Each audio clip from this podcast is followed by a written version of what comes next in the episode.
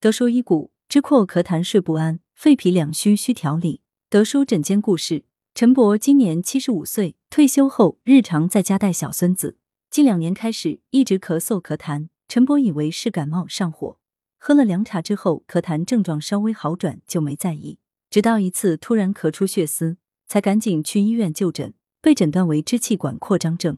服用抗感染药物后，陈伯咳嗽咳痰的症状明显改善了，但晚上却睡不好，一醒一晚夜尿好几次，一宿都睡不了三个小时，整个人很疲惫，耳朵常有嗡嗡的声音，胃口也有所影响。停用抗生素后，咳嗽咳痰很快又找上门来。愁眉不展的陈伯在阅读报纸时，看到德叔治疗之阔的报道。便前来德叔门诊就诊。德叔解谜：陈伯年事已高，身体抵抗力下降，机体正气较虚。从盛夏到仲秋，早晚温差加大，风邪加寒或加燥袭击肺脏，久而累及其他脏腑。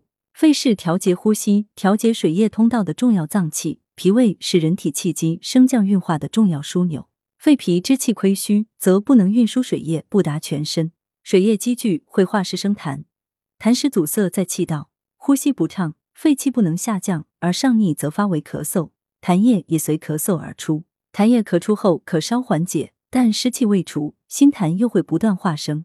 因此，中医认为脾为生痰之源，肺为助痰之器，痰液的生成与肺脾两脏息息相关。治疗上，德叔以健脾益气、降气化痰为主，痰液在体内遇久易化热，兼以清肺热、化痰湿。经过一个月调理，陈伯咳嗽症状明显改善。咳痰减少，胃口也变好了。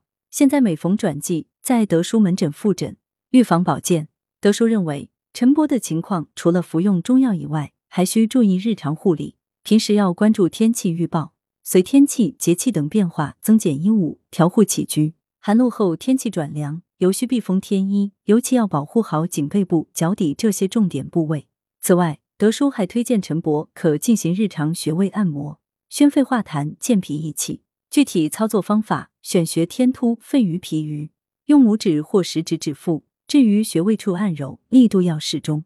每个穴位按揉一百五十至两百次，每日一次。德舒养生药膳房老鸭陈皮包材料：老鸭一只，莲藕一百克，玉竹二十克，五指毛桃五十克，陈皮三至五克，枸杞三十克，精盐适量。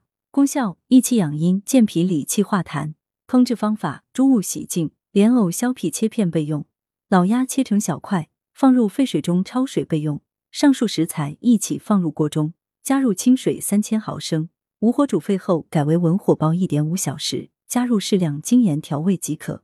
此为三至四人量。文阳城晚报全媒体记者林青青，通讯员沈忠。来源：阳城晚报阳城派，责编：刘新宇。